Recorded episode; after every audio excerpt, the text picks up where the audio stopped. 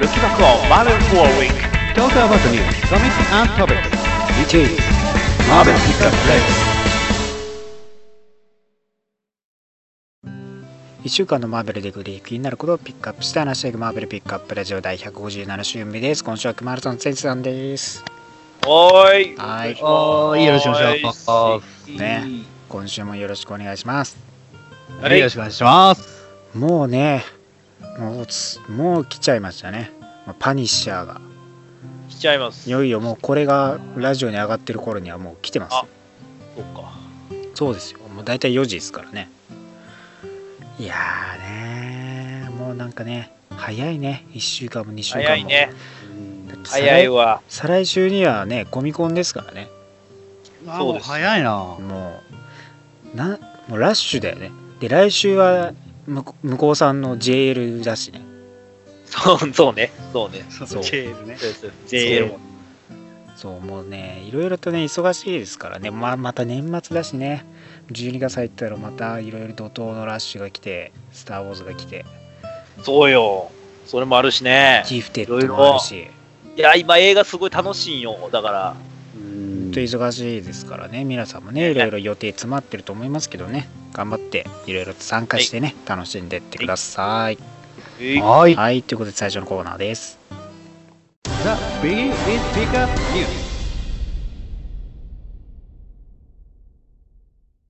さあ今週のピックアップニュースまずはですね、えー復活したジーン・グレイがチームを立ち上げる X メンレッドが発表されておりますはい。ははいい、えーマーベルレガシーの一環としてね復活する現在のジーン・グレイですけども、まあ復活後、まあ、もちろん自分の X メンチームを結成すると。はいそれがまあ X メンレッドでね描かれていくということでライターのトム・テイラーとアーティストのマカム・ダースラーによって描かれると。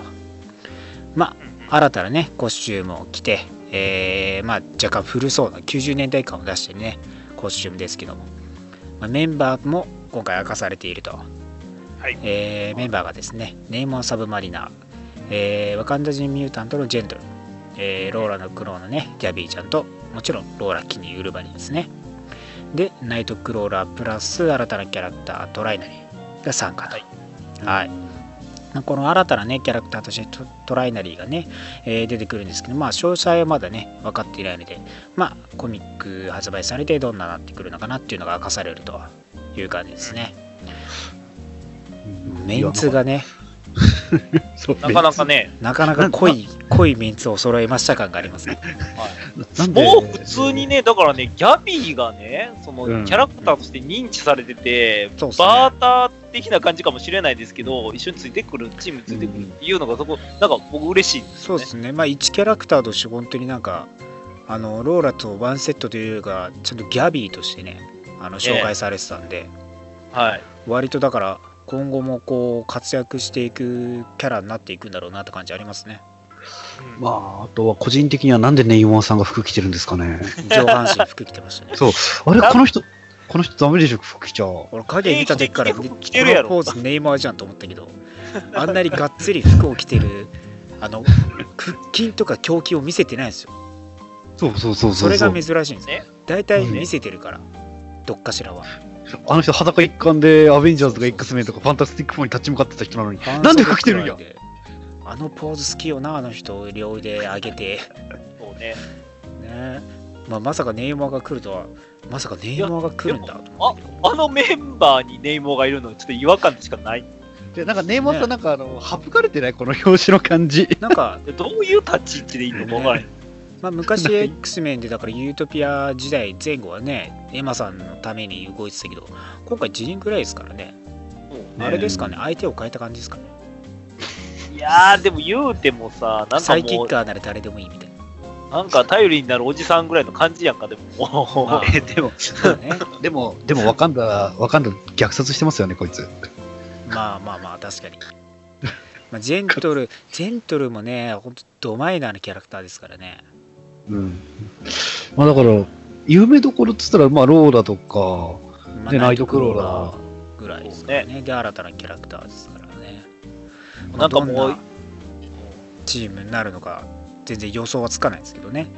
はいはいはい。2ヶ月ぐらいでなんか、あのメンバーがなんか3、4人変わってたりとかするとかいう、そういう不安でしか、不安が。いや、そんな短絡的な感じじゃないでしょうか。多分2話で、2話でネイモア抜けますから、きっと。どこぞのハルク。早ね。えーまあ、X メンレッドは2018年2月発売予定ですので、ぜひね、読んでみてください。はい。えーそしてマーベルが2018年に正規の結婚を予告しております。はいおお。はい。えーマーベルユニバースにおいてね、誰かの結婚を予告しているというティザー画像が、まあ、公開されまして、6月20日ですね、結婚式が行われる招待状となっていると。はいはい。うんまあ、えーこの画像ではね、えーまあ、歴代の結婚をね、まあ、フィーチャーしてて、まあ、ブラックパンサーとストーム、ハンク・ピムとジャネット、リードとスー、サイクロプスとジーン、ノースターとカイルですね。の、まあ、カップルの、えーまあ、結婚式のね、感じを、えあの、フィルノットさんのやつでね、書かれていると。まあ、これね、正規の結婚ですから、まあ、かなりね、メジャーなキャラクターの結婚なんでしょうけど、はい。なんか今あんま結婚しそうな感じもないですけどね。うんえーあと半分以上離婚してますよね、これ彼ら。このカップル。あのいやいや、まあまあまあまあまあね。あのはいやでもね、なんかよく言われてんのは、もしかしたらコロッサスとキティがっていう話も出てるので、あーまあいいいい加減みたいなところありあるかもしれないですね。ね確かにね。あとね、ちらっと出てきた話で、はい。サノスとヘラっていう話もあったんで、いや、あの佐野寿司でとか、アンワージソースでやったあのカップルを本当に結婚させると。正規のまあ結婚、それこそ、このそれこそこのメンツにふさわしくないんですけどね。まあだから、意外とスピード結婚っていう可能性がありますよ、出会って。ね出会ってすぐ？うんすぐすぎだろ。繊維より強い子を産もうぜみたいな感じの。もしかしてピピーターと、ピーターと MJ がなんか思い出すとか？思い出まあ思い出、あー、やめとこう。まあ、向こうさんでもね結婚がどうたらこうたら婚約どうたらこうたらっていうのがありましたからねもしかしたらって変な対抗意識を燃やしてる可能性もありますからね。何がとは言いませんけどね。うん。まあどうでしょうかね。どのキャラクターかまあまだわかんないですからね。ね予想して楽しんでいっていただければと思います。はい。えーそして映画「デッドプール2」のティザートレーラーが公開されております。いいはいどうでしたか、はい。な何の映画なんですか？あれはやっぱ絵画のねそうですね。まあ、絵の番組ですよね。絵を描く番組ですよ。でもなんか、なんか、なんか概要としては、あの、カフェテリアのシェフが世界一ホットなコーヒーを作って。メイベリーで最もホットなバーテンダーになるという夢を実現するために頑張ってますから。何の映画なんだよ。メイベリー定期的にあのそうそう。あれですよね、キャンバスの足をバシバシ叩いてましたけど、そうそう。足を筆でバシバシバシバシやって そこそこそこなんで塗るの？みたいなね。あのバトル忍者とヤクザと性欲の強い犬と戦うってのは何なんですかいや、まあ、ワンパックですから6体ぐらい出てくるんじゃないですか、犬。いや真面目なちょっと話、ちらちら出てきた、あの本当に、本当にちゃんとした本編の映像が出てきましたけど、あの、ネガソニックが髪生えてたのびっくりですね。まあ、歴代のそうそうですね歴代のキャラクターね1から出てきた連中はいもそうですし、ネガソニック・ティーンエイジ・ボーヘッドがねはい。またボーヘッドしてましたね。可愛くなって帰ってきてますからね。はい。いやでもあの新キャラのドミノも出てましたし、だやっぱケーブル出てこないね、まだ。まだ出し惜しみしてますね。手先だけですね。うーんうん。早く見せるよって思うとこでしょうけどね。早く見たいなケーブル。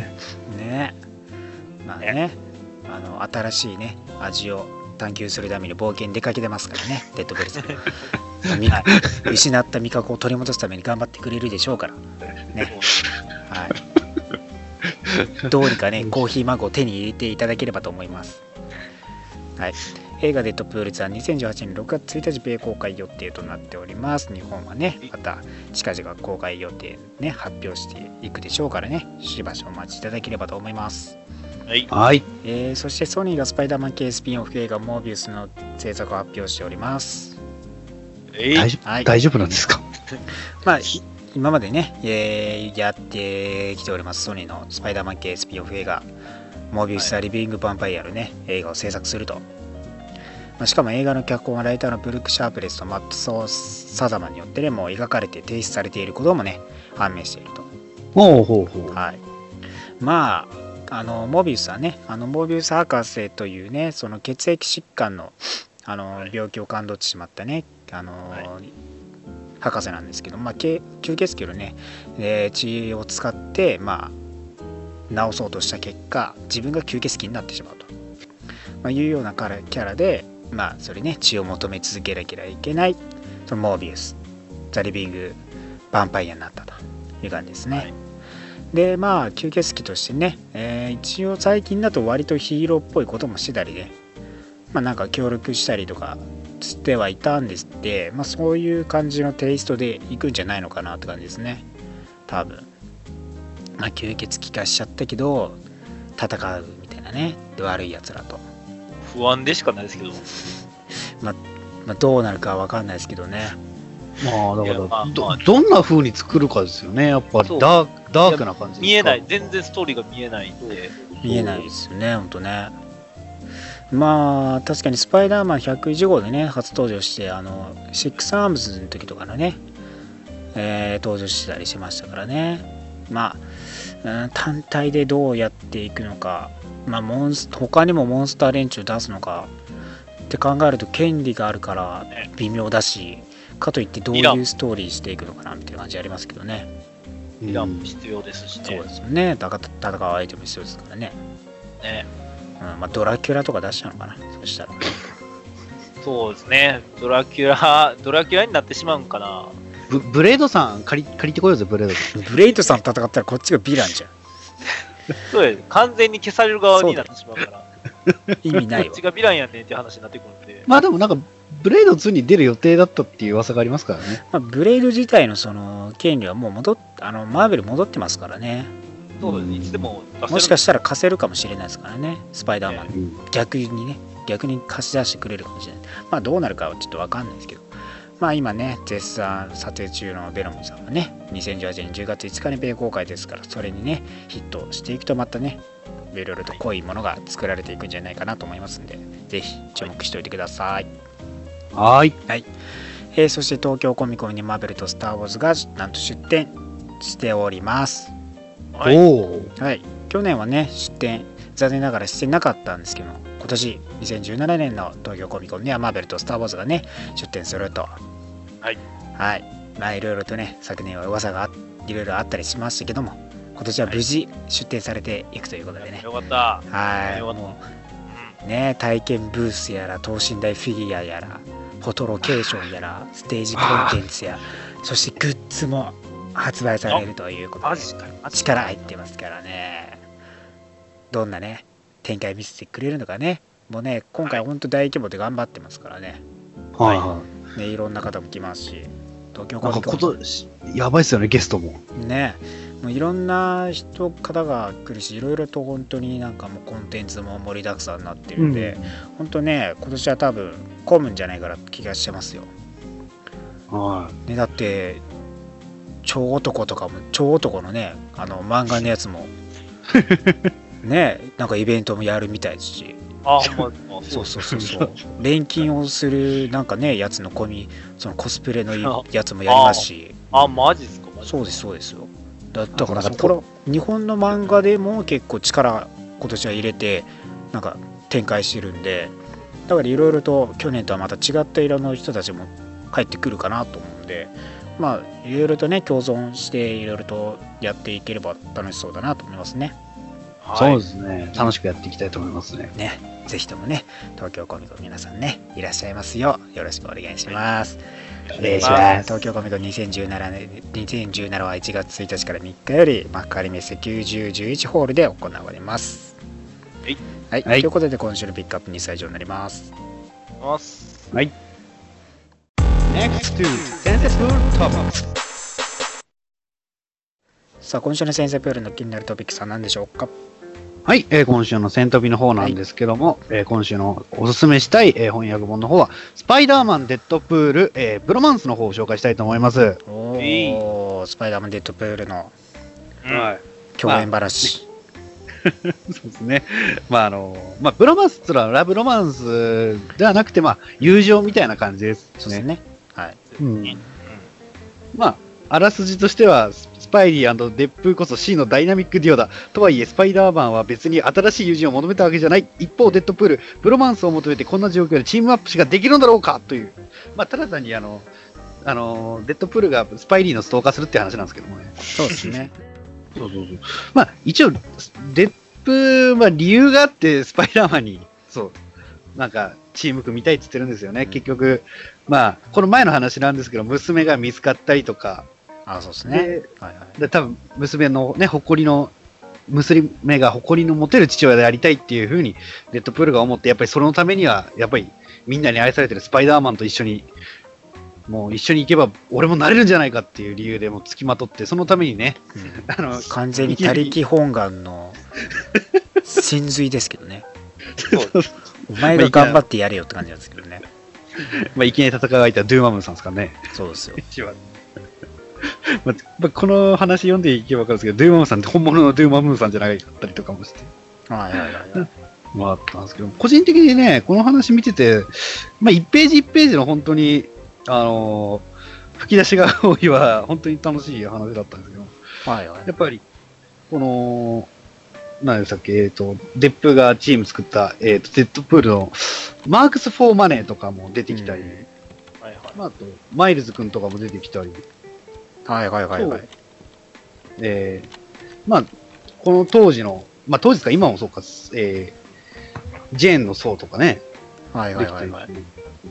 まあ本当これってゲスト出演的な感じですけども、やっぱり、おー本当に、なんですかね、あの、デップとスパイダーマンでブラインドデートするじゃないですか、この話の中で。はいはいはいはい あの、サキュバスと、そう、まあ、ジェームス・ポーが、そうが、なんか喧嘩しそうになった時に、あの、デップとスパイディがパンツ一丁になるんですよね、二人で。はいはい。で、何したと思います？え？パンツ一丁になって。抱き合った？熊さんは？ダンス。正解です。二人あ、で、正解 踊るんかい二人でダンスバトルします。ダンスバトル？そう、あの、二人で、だから多分ね、この当時のピーター、あの、社長になって割とスタあのストレス溜まってるんでしょうね。あで、ダンスしたとき、こんなに自由な久しぶりだ、ほら来いよ、ダンスが下手なのか？行くぞとかノリノリですからね。あちょっとも俺、どっかで見たうかもしれない。震え始めてるね あの、そう、そこのナレーションがあるんですけど、はいはいナレーションで、確か、そのソウが、えースパイディープールのソーズデーの踊り、またの名を女子会とかって言ってたりとか。ちょっと、ちょっとよくわからないですね。うんいや、まあ、これダンスバトルしてるときに、その結局、喧嘩してた、あの、サキバスと仲良くなって一緒に飲んでたりとかしてるんで、ジェーンさん。ああそうですね本当にまあ、ここまでは結構面白い話で、その、スパイダーマンがデッドプールに、えーまあ一緒に来てくれよっつって、まあしょうがなく行ったんですけども、その娘紹介したりとかしてる間に、やっぱりピースパイダーマン、まあピーターがデッドプールのことを見直すんですよ、やっぱり少し。うんう彼も少しは、まあまともになりたがってるんだって思ったところで、この話の、まあ、しまあ主な話としてはで、最初にデッドプールが、まあ、ピーターのい殺人依頼を受けて戦うんですけど、まあ、そこで俺か、まあ、最後のね、まあそこら辺は本当に読んでほしいんですけども、まあ最後に、このデッドプールさんがやっぱり言ってるセリフが、その、俺は善人になりたいんだとか、はいなんか自分のミスを認める。まあ、ピーター間違って殺しちゃったことを認めたりとか、本当に、以上、厳味のあるデッドプールなんですよね。これ、やっぱり娘とかが、その、見つかって、まあ、ヒーロー側になってるっていう感じな方ですよね。はいうん、もう本当にデッドプールさんが、本当に、まあ映画でもそうでしたし、本当純粋なキャラクターなんだと思いますよ、やっぱり僕は。あの、ピー、まあやっぱりみんなに愛されたいからピタピーターにね、ピーターですか、うんスパイダーマンに弟子、まあ一緒にダイナミックデュオをやろうぜって言ったり、まあ他力本願ですけども、先ほど言ったように。いや、みんな騙されてるんだと思うんだけどね。冷静に考えてただのクズやからね。まあ冷静に考えて、そう、そうなんですよね。あの、冷静に考えて今まであいつがしてきたとこことなんか水に流勝手に流してるけど冷静に考えてほしいから、罪は重いから。まあそうですね。あの、あの、あの、ジーンさんの服を勝手に着たりとか、ありありましたよね、過去に。まあ、まあ、あと、チームメイトにお金で買収して自分のいい噂をススパイダーマンに広めろとかやってたりとか。うんまあ、クズですけども、彼なりに努力してるっていうことで。まあでも、この、まあ、スパイダーマン、デッドプールの方なんですけども、翻訳も1巻出たじゃないですか。はいはいで、まあ、えーまあ、ちょっと前にまた翻訳の発表がありまして、まあ、2巻、3巻っていう風に、多分、まあ、完結化まではやってくれるんじゃないかなっていう作品なんでい、やあのまだ完結してないんでまあ、まあ、まあ、ねまあ、前哨、前哨か、そうか。そうそうそうまだこっち完結してないんで、ままああ、完結はどうかわかんないですけど、あ、じゃあ、完結つか、その、この、今やってる話の区切りが、そうそう、区切りがつくまで、そうそう、完結つか、まあ、話の完結ですね、これの。まあ、話の完結っていうか普通に続けば続けて翻訳していくよっていう話ですよねそうそうそうそう。はいまあ、とりあえず3巻までは出ること確定してますのでね。うん。まあ、ぜひ、まあ、この前に発売されたプロローグとともに、ぜひ買ってみてください、本当に。あの、まあ、先ほども言いましたけども、まあ、クズっていうことを忘れずに、デッドブールがそうですね。クズだっていうか、クズっていうのを前提に考えてね。洗脳されてそのデッドプールのねその思惑通りにみんなの脳が動かないようにしてほしいですね まいろあ、あと、んなところでほんまにあいつの、あいつのほんまにいろんな、あれや、そういう好感度アップを狙ってるからあいつチームアップしばっか出しやがってみたいな感じになってるからな、今。まあ、ちなみに1巻の 1, 話の方もね、あのピーターなかなか、あの、スパイデッドプールが不死身だからっつってえぐいことやってますからね。かなりねやってますからねはい まあ、だぜひね、あの、まあ、デッドプール、スパイダーもやっぱ日本でも人気あるキャラクターなので、ぜひ、あの、ね、興味ある方はぜひ、えーお手元に取っていただいて読んでいただければと思います。はいということで今週も食べなら8ありがとうございました Next topics. さあ今週のリーフレビューですはい。はい。今週もねマーベルレガシータイトルとして来ておりますまずはえーピーター・パーカー・ザ・スペクタキュラー・スパイダーマン297号モスト・ウォンテッド・パート1ですはい。はい。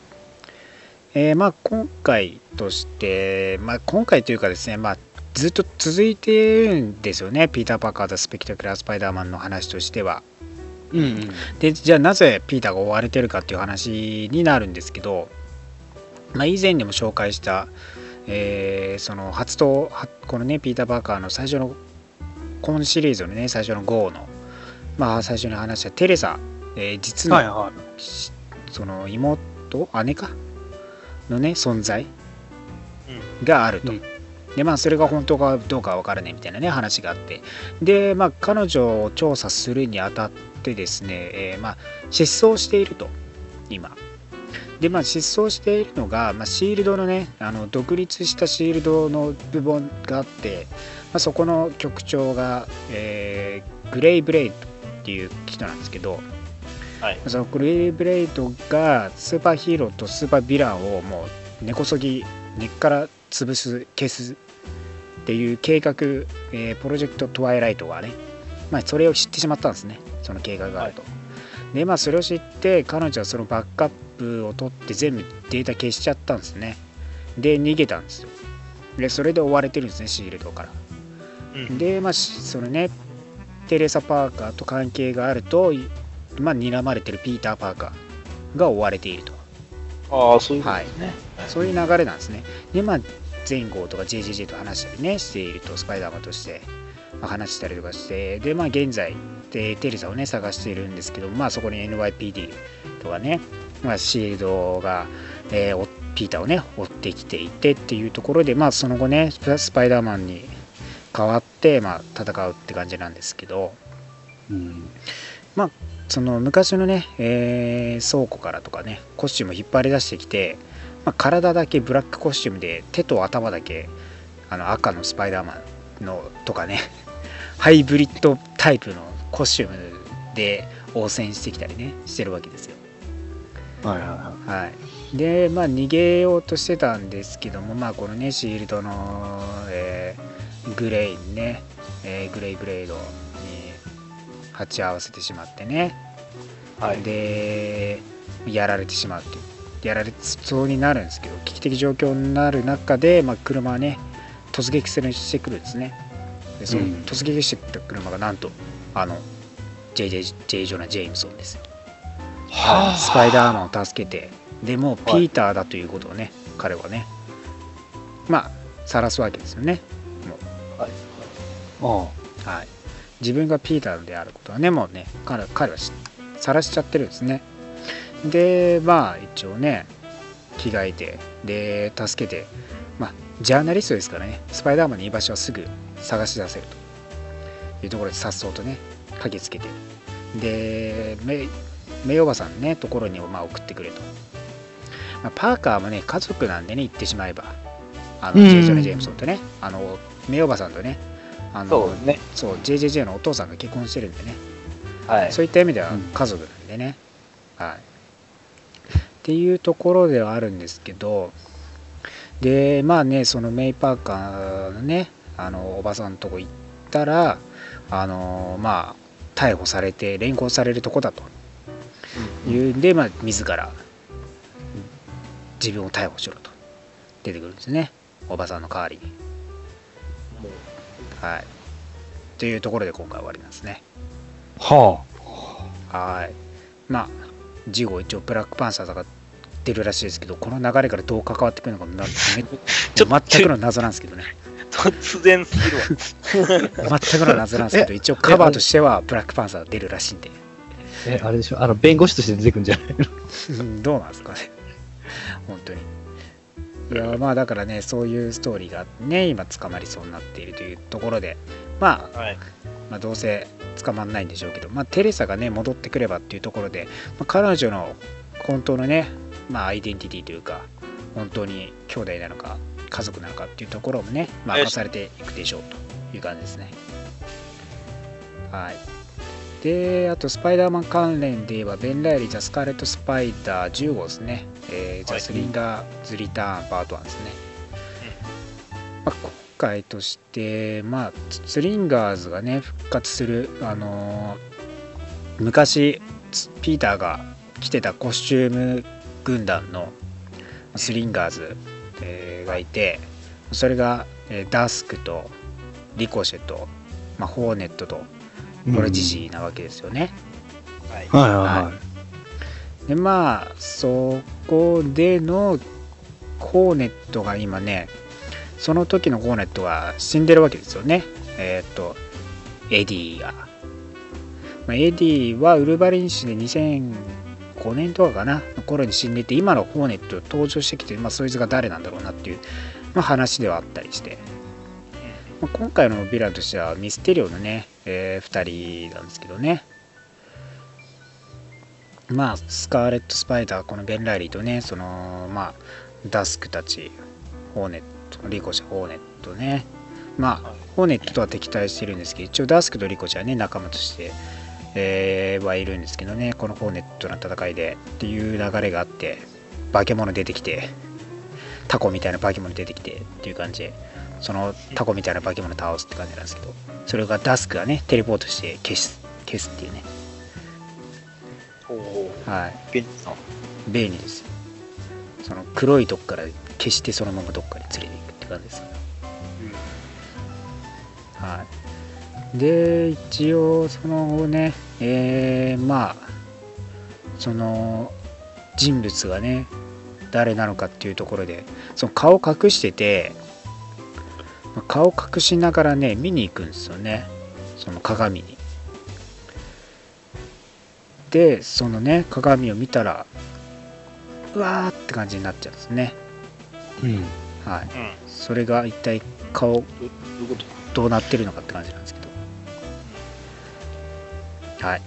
まあ、ベンが、なんか顔が、なんか、変わっちゃったらしいです。え、変わっちゃう？変わっちゃう？いやあ変わったのか区別なんか区別しやすいってなるかだかけやけど鏡見て、まあ、叫んでるんですよ。えーどういうことよなんか、ノーって言ってるんですよ。ベンが。鏡見て。知らないですけどね。ってことは、クローン的なところが失敗してる、実は失敗してるみたいな。え、なにまだ、なんか、ね、ケインみたいな感じになるの？初期の。さあ、まあ、このねそのスリンガーズと、まあ、スカーレット・スパイダーでねそのなんか暗躍してたねソーンってやつをね倒すんですけど、まあ、そこが関係してるのかどうかわかんないですけど、まあ、プレディジーがね今いないんでねそのうち出てくるんじゃないのかなって感じですね、うん。はい。まあ、このスリンガーズもどう今後関わってくるのかわかんないですけどね。はい。って感じですね。まあほ本当古い懐かしのキャラクターたちも登場してきてるよっていう感じのねレガシータイトルですね。はい、はい、で続いてはドクター・ストレンジ381号です。ねロッキーうん。ソーサラー・スプリームですはい。はい。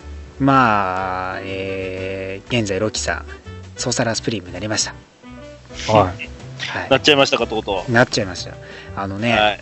なんでなったかははい。分かりません。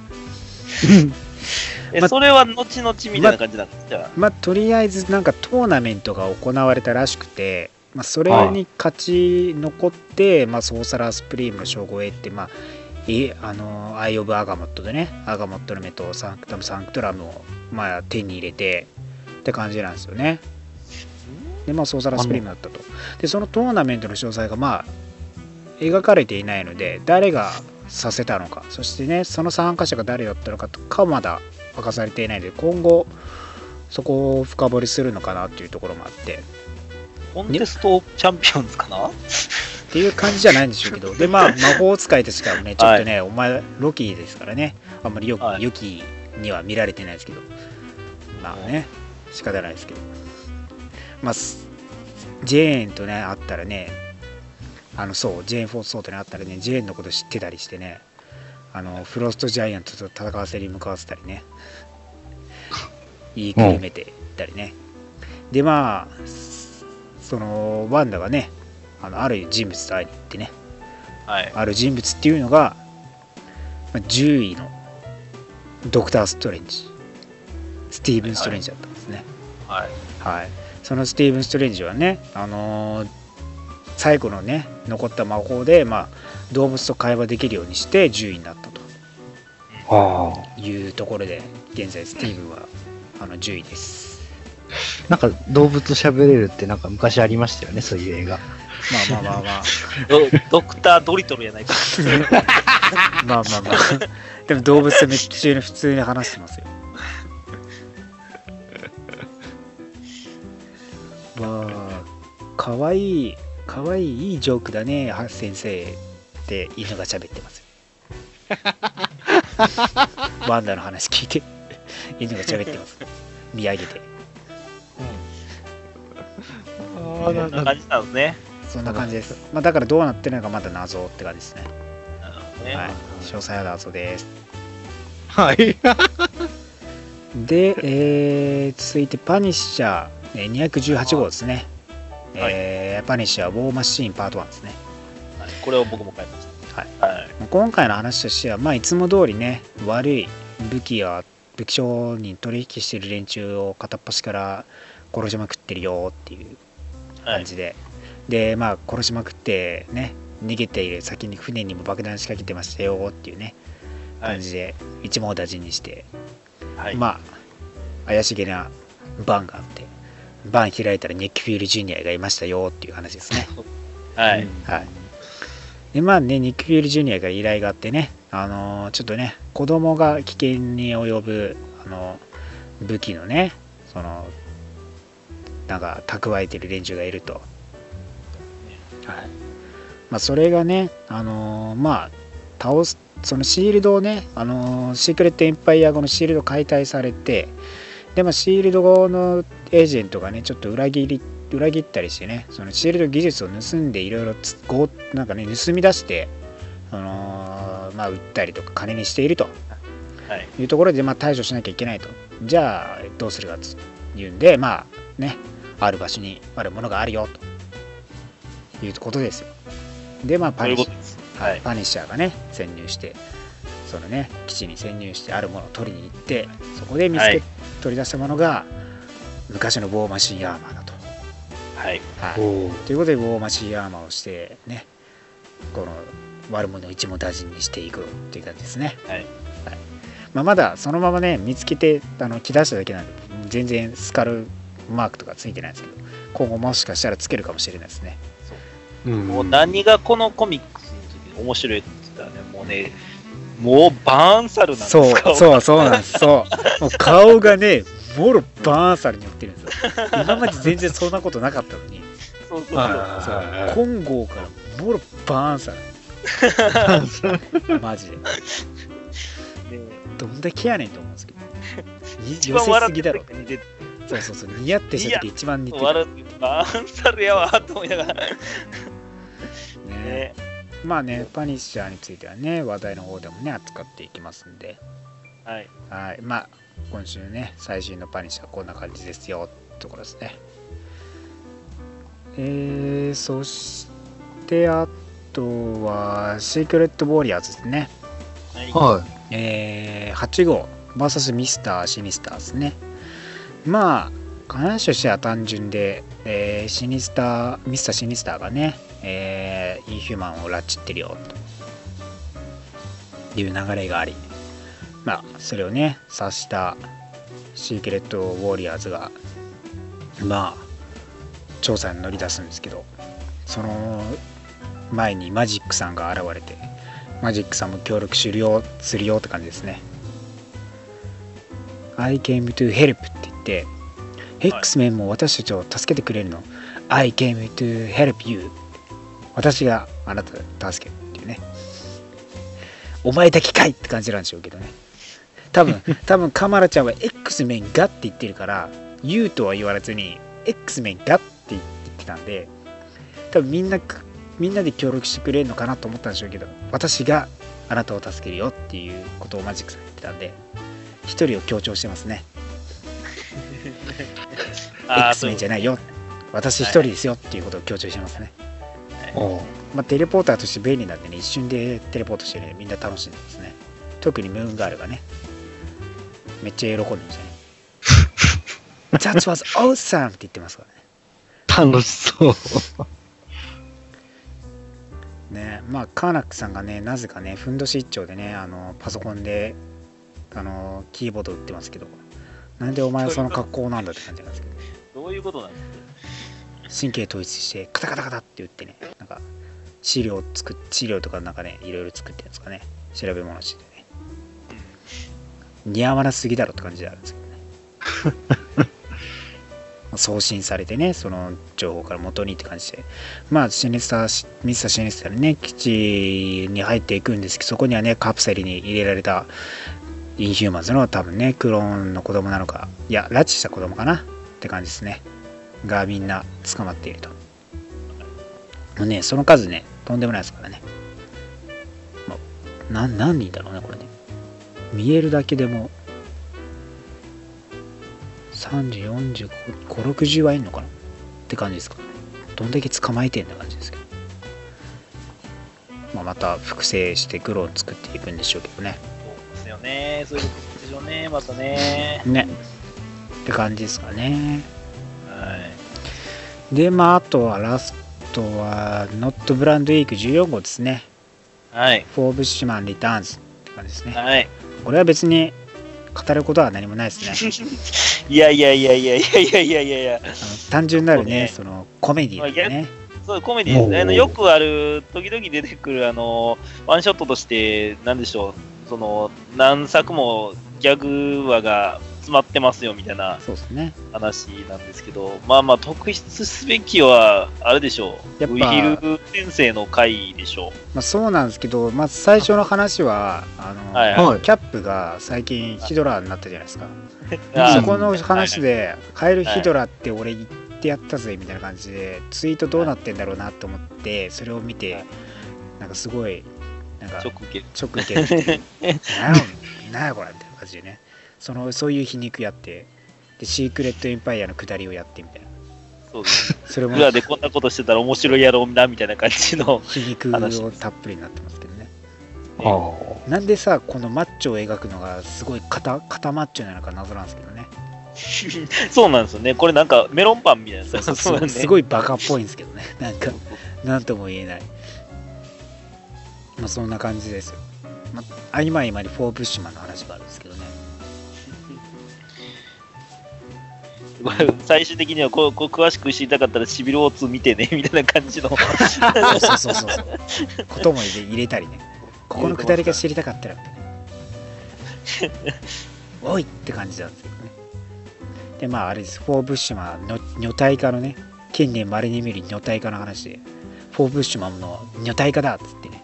ありましたね。フォーブッシはい。ュウーマンの話してました。そう、フォーブッシュウーマンでまあそうですねギリギリだね。グエンプールのねその話もあってね。はい。でまあ枠飛び越えてグリヒルさんとライターとアーティストがとこに来ちゃうみたいなね話でしょ。ね、そうなんですだからグリヒルさんも来て。ついね。結局コラ、コラボキャラクターにしたら、その、グエンプールみたいなのを、デッドプールとグエンを混ぜたみたいなコラボキャラクター作ったら、すごい売れるんじゃないのかみたいな話をした結果、生まれた最終兵器が、えっとね、キャプテン・デアベ、デアデベノ・マーベル・スパイダー・ストレング・エヴァニショバリんソーラー、ソコラプスクエラ ぐらいの感じですね。あのハリー・ポッターに出てくる呪文？あのーあのストレンジのマント着てキャップのシールド持ってスクレルガールの尻尾履いてボディはスパイダーマンとグエンプールの合わせといてキャプテン・マーベルの腰布とゴーストライダーのチェーンそしてアイアンフィストの胸のマークでカマラ・カーンのマフラー、えーサイクロプスの、えーバイザーから、えーソーのね羽からディアデビルの角が来てベノムの足が来てでもうなんかいろいろいっぱいあるって感じ。ですそうまあ詳しくは見てください。そうですね。詳しくは見てください。で、そのページにですね、実はその、最終的にその、ライター誰やねんっていうところで、グリヒルさんの絵が、ね、ご本人さんがご本人らの絵を描いてあるっていうね、感じ っていうところですね。そういうはい。あの僕が今見てる時点で、えーバースコミックスでもう売り切れてます。早えよ。早えよ。話題になったから仕方ないけど。ややまあまあ、あの、追加注文してくれはるっていうことなので、またまあねそれはねもうだからコミコンもありますからね。手に入れて、はいまあ、そこにサインしてもらおうみたいなね方々が多いんじゃないですかね。はい。まあいろいろありますね。そのスクレルガールのくだりもありますしなぜかねヴィランたちが出会い系サイトに登録してるっていうね。捕まっちまうんじゃないんかな。なんかおとり捜査で捕まりそうな気がするんだけどな。ね。サノスさんなんか決め顔ですよ。な、サノス？はい。だってフィンファンフーとなんか謎の気持ち悪いやつがなんかイチャイチャしてますからね。そうイチャイチャしても濃厚中いらないんですよ、ね。そうそうベロとベロで濃厚注意してます。気持ち悪い ウルトロンが複数で没収してますからちょ、待って待って待って待って待って。お前一体でええやんけお。前お前一体何の出会い系しとんねんみたいな感じなんですけどっていう感じです、はいね一応ネクストイシューもありますけどお前出さねえだろっていうツッコミもね ありますね そうですね。って感じです、まあ、今週はこんな感じですかねそうですね。はい。まあ、来週もね、マーベルレガシータイトル来てますし、えーアメイジング・スパイダーマン、リニュー・ユア・バウズとかね、あとね、クマさんが好きなムーンガール・アンド・デビル・ダイナソーもね、来てますから、そうですね。出ますよ。はいまあ、そこらが一番注目どころじゃないですかね。はい。はい。ということで、今週のリーフレビューは以上になります。ありがとうございます。 Final topics of this week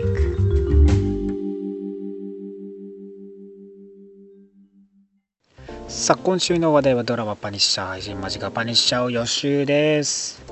えいはーい。はい。ね。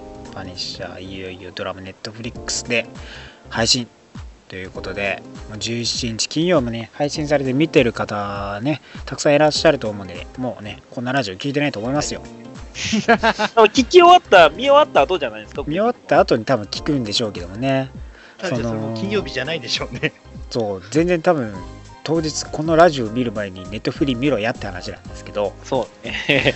まあ我々もね多分見てるでしょ見て、それは見てますよ。うね多分見てるでしょうね。はい。もうまあでもね一応パニッシャーをね、まあ、振り返っておこうとどんないったキャラクターなのかっていうところですよね、はい。まあ、えー初登場回は、うんえーアメージング・スパイダーマン129号ですねはい。スパイダーマンに敵対する相手として、まあ、登場してくるんですけども。はい。彼はね、えーまあ、この数話前にグエン・ステーシを失ってはい。で、まあ、ノーマン・オズボーンのねグリーン・ゴブリンの殺害容疑をかけられていたと。でまあジャッカルがねその時初ジャッカルとして初登場してでそのジャッカルがねスパイダーマンを狙わせようとまあパニッシャーをけしかけたわけでね悪人を容赦なく殺すパニッシャーさんを利用したわけですよ。そうあいつ悪人だっつってね敵対してっていう感じで、まあ、スパイダーマンが命を狙われるんですけどまあ結局ね説得すること誤解をね解くことには成功しているわけでね、まあ、その後はまあ持ちつ持たれつな関係にはなっていくと。い。う感じです、ね。あちなみにあれですね、僕はあのその後、一応あれですけどね、リリプリントですけど持ってますね。おほーあの、あれですよ、あの、レジェンドのパニッシャーの,、あのフィギュア買ったらついてくるやつが、はいはいはいはい。それだけでちょっとあの売りに出されてたんへで、でーすけど、そうですね、一応、一応持ってますね。はもうだって有名なカバーですからねパニッシャーが狙ってそうですね。あの黄色のカバーは結構有名。そう。そうねです。スコープで。スパイダーマン狙ってるっていうやつね。まああれははい。よくオマージュとしてね使われるカバーですからまあそこのね GO で初登場してまあオリジンとかはまだねその時描かれてなかったわけですけども、はいまあ、その後のえーマーベルプレビューですかはい。えーそうですね、マーベルプレビューのシャープ、えーまあ、ナンバー2ですね。で、一応描かれたわけですね。はい。まあ、その後な、何度かね、その詳しく描かれたりとかね、してるんですけどもね。まあ、そこで、まあ、プレビュー2号で初初めて明かされるというところでな、まあ、彼がなぜね、ファニチャーになったのかっていうところで、いう話がね、まあ、出てくるわけですよと。えーまあ一応やいつも通りねそのベトナム戦争中のねバニッシャーさんぐアメリカ海兵隊ですかとして来てたわけですけどもね、まあ一応その妻のねマリアさんと結婚してで戦ってたんですけどね。まあはい。キャプテンアメリカに憧れてたわけですよ。もともとは、まあ、キャップに憧れてね軍に入ったと。いうところもあるわけですよね、まあだからキャップにね言うことには逆らえないみたいな感じのところがありますけどね。彼は。はい。はい。帰ってきてまあねセントラルパーク、まあ、子供とね妻とね行ったんですけどもそこでね、まあ、マフィアのファミリーのね、まあ処刑を見てしまってはい。それにねいそのまあ目撃者をね消さないとっていうところで、まあ、殺されちゃってでまあ一応フランク・キャッスル自身はね生き残ったと一人で。でもうそこからプッチンですよ。もうねね、彼のそうですよ。復讐が始まった。復讐が始まってもうこいつら全員殺し殺し回るっていうんでまあボディーアーマーをねドクロマークに塗ってはい。まあ、パニッシャーとしてね名乗って、まあ、単身ね殺していくと。うん。いう感じで彼のオリジンはね始まってるわけですよね。でまあねパニッシャーとして活動する中でねもうパニッシャーもねこの号数っていうのがね凄まじく多くて。おパニッシャーしパニッシャーのシリーズは凄まじく多くてですね多いですよね。はい。はい確かにね。パニ最初のねザ・パニッシャーのシリーズは1986年で初登場から結構10年以上経ってはいたりするんですけど、はい。は1974年ですもんね初登場が。はいでまあその後に初めての、えーザ・パニッシャーが、えー始まってでまあそこでジグソーとかのね下り、まあ、刑務所入れられてたよね。ね。でそこの刑務所で一応ジグソーとかとまたね再戦したりしてて。で、結局ねあのー脱獄事件が発生しちゃってパニッシャーの力を借りないとっていうんで、まあ一応パニッシャーとしてね再再復帰を委ねられると。で、まあ、犯罪者たちをねまた抹殺していく感じになるんですけど、まあ、それが全5号の、まあ、リミテッドミニシリーズになってたとでまあその後全100巻のパニッシャーシリーズがまあ翌年から始まってで、まあ、90年代まで行くんですけども、その90年代のうちにまた別のパニッシャーウォージャーナルが始まってて、それがまた85くらいまで行くんですよ。はい。はい。でそれをやってるさなかでもあるんですけどザ・パニッシャーウォーゾーンがあるんですよ。そうね。1988年かこれが。はい全85なんですよまた。やりすぎじゃん同時進行で3冊くらいやってたんですよ。でまあこれね、前ね、だからね、はい。その、まあ、あの、話僕も聞いたんですけど、はいはい。その、パニッシャーがは流行った頃っていうのは、はいはい。もうまあ、ちょっともう名前出しますけど、あの、あの、あれ、ダークナイト・リターンズとか、そうですね。あの、ウォッチメンとかが流行ったはいはい。時期なの。あヒーローというか、もうヒーローとしての、その、もうちょっと悪い側面うんというか、リアルな部分を書く話が流行った頃ぐらいにそうですね。流行ったキャラクターっていうことなんですね、結局。まあ、大体だからまあ90年80年代90年代ぐらいですね。ところですね。はい。ななんか現実にいそうですもんね、パニッシャーやってる人。まあ、うんお前報復そうね。っていうね、まあ悪いことではありますけれども、うん。やっぱりね、やっぱり、抑えきれない感情っていうのはありますからね、やっぱそうり。ですね。でその3つのシリーズが1995年までですかね。で一応終わってでそっからまたあのパニッシャーのシリーズがね、まあ、3回目のパニッシャーシリーズが始まってでそれが18号とかで,、でその後のパニッシャーのリミテッドシリーズが、えーあってでそれまた次にリミテッド全12号のリミテッドシリーズのザ・パニッシャーがあってはい。でその後に全70さ37号のパニッシャーシリーズがまたあったんですね。それがマーベルナイツですね。はい。で一巻でやられてたと。でそれがまあ2004年ぐらいまでやってましたね。でまたマックスレーベルからのザ・パニッシャー70全75号のパニッシャーシリーズがまだ始まったわけでそれが2009年ぐらいまでやってたと、はい、あれは別世界扱いに結局なったんでしたっけ？ザ・パニッシャーマックスのはマックス自体は確か別設定だったと思いますよ。別じゃないですかね確かどうだったかな、ね、確かね。確かいや、なんかそんそうやったと思いますよ。うん確かそうですよ。マックス自体は多分、静止世界には含まれてないですもん。他のヒーローとかも出てこないですからね。まあボリュームそうですね7一応パニッシャーとしては7号なんでねはいそこのねまあそのねパニッシャーシリーズとしてもねいろいろ多くてねタイトルもね「ザ」がついたりつかなかったりとかもあるんですけどねはいはい。今のはちなみについてましたけど、今のついてますね。ザ・パニッシャーですね。はい。そうそうそうそうそこがね検索でねアンリミテッドでもね「ザ」があるのとないのとかあったりするんでねああ、なるほどね。はい。ねえ、そこがね、まためんどくさいんですけどね、そうですね、ザ・パニッシャーのマックスシリーズ200111ですね。えーで、またパニッシャー、ウォージャーナルがあったり、ウォーゾーンがね、またね、あったり、で、またパニッシャーね、えー始まって、全21号とかですかね、があって、まあ、それがダークレイン時期とかのもねあったりしてはいでまあその後がまたパニッシャーマックスって別のねマックスがあってねあのーキングピンとか出てる時のねブルーズアイとかの敵の時のまああってでまたパニッシャーがねえーあってあるんですけどねうん。なんか結構やっぱパニッシャー人気ですよね。そうなんですよ。で、またウォーゾーンもね、リミテッドシリーズやってて、で、まあ、今のシリーズのねパニッシャーまあ、第10ボリュームですかまああると。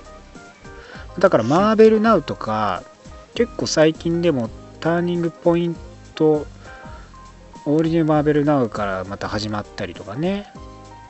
ちょいちょいそのターニングポイントポイントで結構シリーズが持たれるっていうキャラクターではあるわけですよはいうん。でまあねその自分のシリーズなくてもいろんなイベントとかで、まあ、ちょいちょい出てきてたりねしてるキャラではあるんで割と本当にメジャーなね犯罪者絶対許さないマンとして有名なね キャラとして出てきてるわけですよね。だから結構、他社ともクロスオーバーしてるじゃないですか、パニッシャーって。はい、その、同じ境遇の中の、えっ、と、確か、えーまあ、コウモリ男とかもね、ですね。一緒に戦って、あまあ、そうですね。う僕も持ってますよ、それ。まあだから キャラクター性として分かりやすいし、まあ殺人まあ悪人を絶対許さずに殺すっていうのが、まあ、今までのヒーローとはやっぱ違うと。ヒーローではあるのかもしれないけども、まあ、殺しちゃうからひ絶対、まあ、ヒーローとは言えないダークヒーローってい。ダはい、ークヒーローというか、うん、どうなんでしょうね。まあ、やってることはビジランテ、そうですね。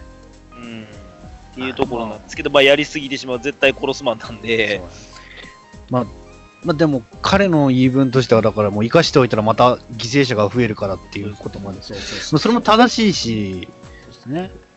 まあでもやり方としてはどうなのかなっていうのもあるし。そうだから、まあ、言った言ってしまえば、理由のあるハルクみたいなもんなんですよね。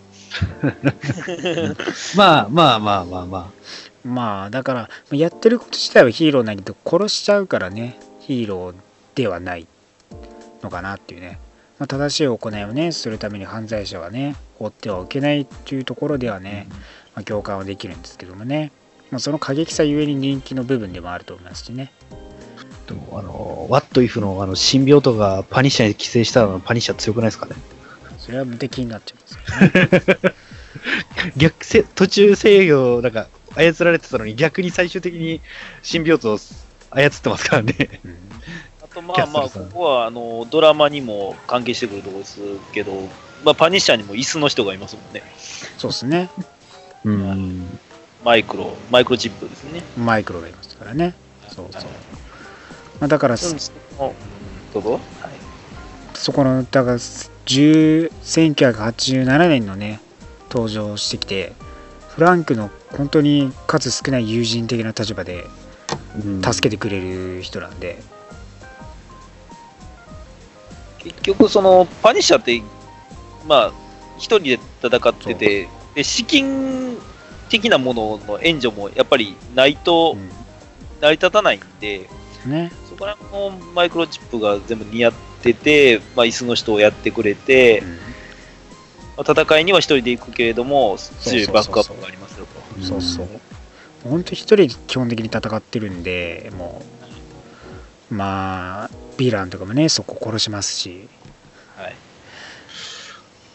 で、まあ、ね、もうな生身の人間なんですけどね、ただのね。そうそうそう まああの、か彼、彼だけですかね、平行世界といえど、マーベルユニバースの全員を2回殺したことあるっていうのを。まあねはいキルズをやったりしますからねなりましたね。はいあと、グール化したね、ひ人たちを殺したりとかしてましたからね。まあ一番うんだから一番その政治世界で話題になるのはフランケンキャッスルなんですよ。あまあそうですね。はい、フラあれ、静止世界なんですかあれ？そうだよ、戦士世界だよ、あれ。意味僕知らなかったです。あれ、F, F やと思ってたんですけど。意味わかんないと思いますけど、まあはいまあそのフランケンキャッスルまあだからフランケン博士ですよね。はい。そのだからね人造人間というかなんかこう電気流してフランケンシュタイン的な感じでフランク・キャッスルがフランケン・キャッスルになったっていうネタなんですけど それがだからダークレインの後ですか？なんで別世界でやってくれなかったんですか、それ。確かあれってなんか死んだんですよね、ダケンと戦って。ダケンにあの完全にバラバラにされて殺されちゃったんですよ。ってことは、今のパニッシャーも、継ぎはぎだらけってことなんですか？いやそれはもうとっくに昔に治ってます。よもちろん。うん。もちろんそれは確かにもうとっくの昔になって モービウスによって確かフランケンキャストにされたんですよね。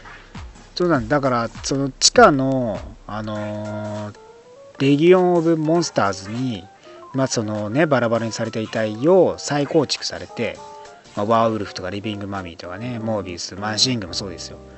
に、まあ、そのね遺体をくっつけられて、まあ、電気流してみたいな感じで生き返ったのがフランケン・キャッスル。でまあちょっとね活躍は活動はねしてたんですけどももうすぐですよ割と。まあ 1, 年1年もやってないんじゃないですかね多分ね。うんのうちには、まあ、ま元通りになってなってるんですけどね。はい。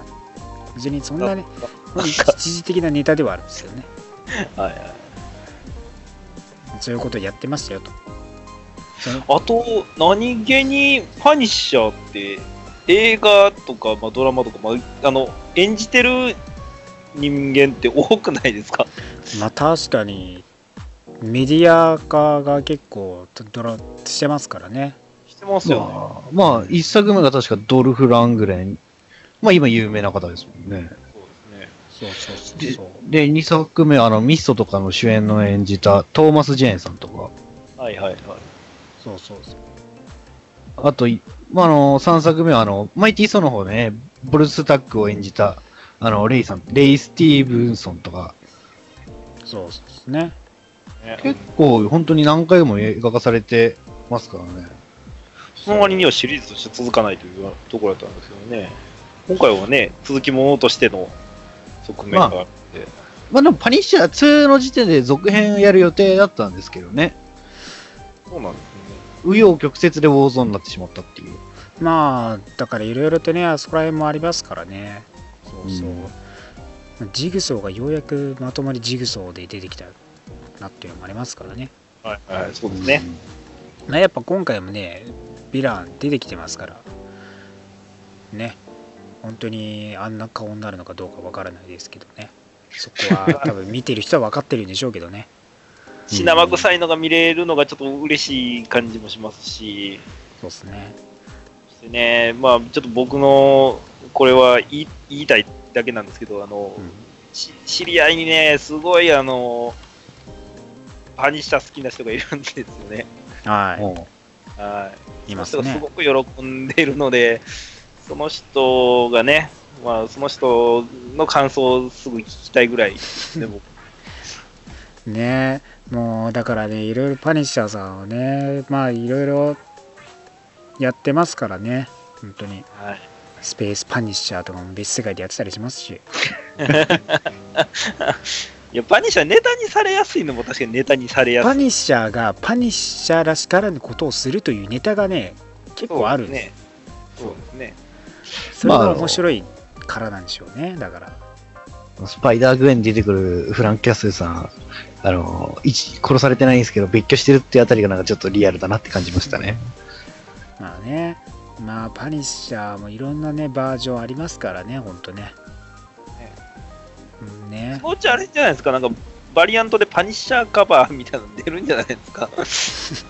で、パニッシャーがスパイダーマンになったら、パニッシャーが アイアンマンになったら、パニッシャーがフェニックスになったら、まあパンパニッシャーバースやればいいんじゃないですか？ただ銃で撃っちゃって殺しちゃってるだけでしょうけど全世界のパニッシャーが狙われてる。私たちと来るんだ、パニッシャー。パニッシャーバース始まる。パニッシャーだらけ パニッシャーの、パニッシャーが人を殺すためにエネルギーを出る。そのエネルギーを我々が食べているんだ。